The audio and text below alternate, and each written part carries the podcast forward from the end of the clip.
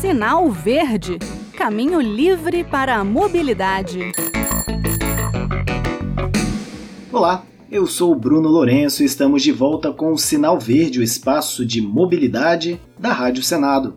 E para este primeiro programa de 2022, eu vou falar de carro elétrico.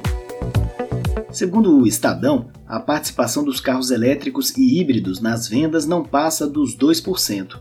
Porém, a estimativa é de que em 2030 eles representem entre 12 e 22% dos emplacamentos no Brasil, ou algo entre 32 e 62%, a depender da política que o país tomar, principalmente em relação a incentivos. Reparem que a margem de erro é enorme, mas realmente é difícil fazer qualquer previsão, porque o que a gente viu em outros países é que as vendas são diretamente proporcionais aos incentivos. Então, se o governo aqui der subsídios ou isenções, as vendas podem disparar. Quer dizer, disparar não sei não, porque os preços estão muito salgados e os incentivos governamentais teriam que ser muito generosos. Parece brincadeira o que eu vou falar, mas o carro elétrico mais barato no país saltou de 150 mil para 164 mil reais. E não é modelo de luxo não, é o popular da Jack Motors. Renault e Nissan têm modelos populares na faixa de 210 a 300 mil reais. Apesar dos altos preços agora, o futuro da mobilidade passa pelos veículos elétricos. E no programa de hoje vou dar um testemunho pessoal para ilustrar essa afirmação. Eu fui para a Alemanha e Portugal no mês de dezembro, e se a gente ouve muito falar de Tesla, o carro elétrico vendido por Elon Musk, um dos homens mais ricos do mundo, o visionário que está botando gente para fazer turismo espacial, eu posso dizer que lá na Europa o Tesla já é realidade. A gente vê Teslas pelas ruas e estradas, além de outros veículos elétricos das mais variadas marcas e eu aluguei um em Portugal. Foi um Dacia Spring. Na prática é um Renault Kwid elétrico. A Dacia é uma subsidiária de origem romena da Renault. Bem, vamos às minhas impressões, mas já vou avisando. São tantas as coisas para falar sobre o carro, abastecimento, preços, que eu vou dividir o programa em duas partes. Hoje eu vou ficar apenas falando de dirigibilidade. Vamos lá! primeira coisa que me passou pela cabeça ao iniciar o passeio foi bate-bate. A segunda foi carrinho de golfe, porque foi isso que eu senti, um carro de brinquedo. É só acelerar, frear e virar o volante. O volante era tão leve que parecia mesmo aqueles carrinhos de parque de diversões, um bate-bate. Qualquer criança com assento de elevação, claro, sairia dirigindo sem problemas. E o silêncio era impressionante. Quando eu parava no sinal, sempre dava uma conferida para ver se o motor não tinha apagado. Coisa quase impossível, aliás, né? Porque o motor só apaga se houver alguma pane ou se tiver acabado a energia. De resto, é silencioso como uma bicicleta.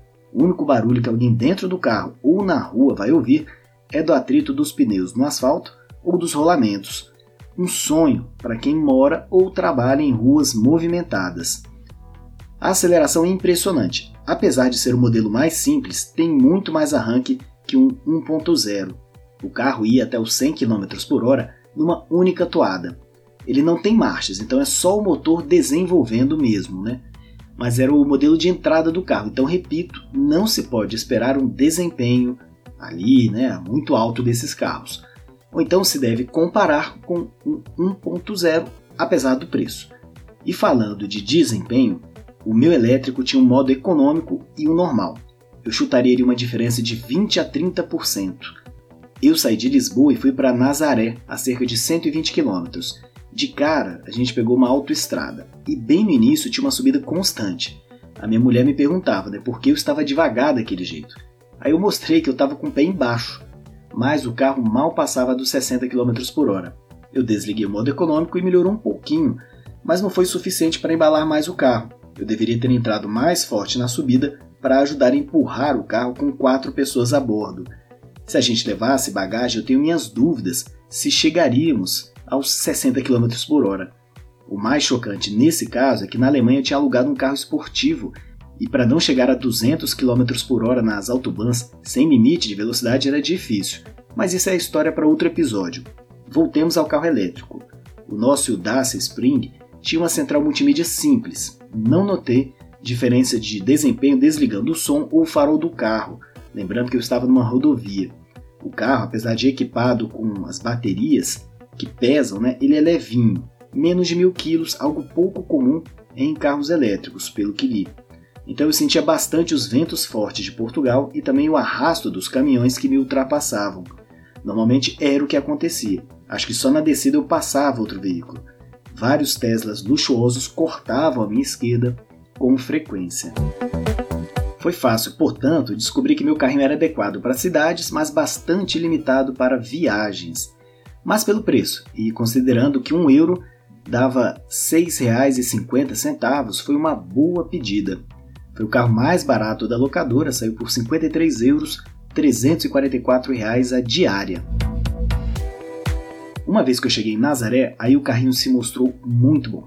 A cidade tem muitas ladeiras e ele encarava muito melhor do que qualquer 1.0, e com o conforto de não ter que passar marchas e fazer controle de embreagem.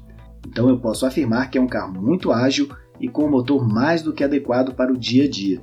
Quando eu fui devolver o carro para a locadora, sozinho, já com filhos e mulher no hotel, o desempenho foi muito melhor.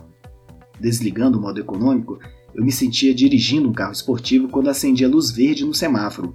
É um torque impressionante, como eu já tinha ouvido falar, esse de motores elétricos. Eu gostei muito da experiência, fiquei realmente pensando se no futuro haverá a necessidade de uma autoescola com 10 aulas de direção. O carro é tão simples, tão leve, tão fácil de dirigir que as aulas terão que girar no sentido do trânsito mesmo. Direção defensiva, sinalização, obediência às leis, essas coisas, porque com os auxílios que estão surgindo, aulas de baliza, garagem, rampa se tornarão dispensáveis. E o silêncio é uma delícia. Depois que deixei de ficar com medo do carro ter morrido, foi só aprovação. A música podia ficar num volume bem tranquilo porque era o único som que a gente escutava.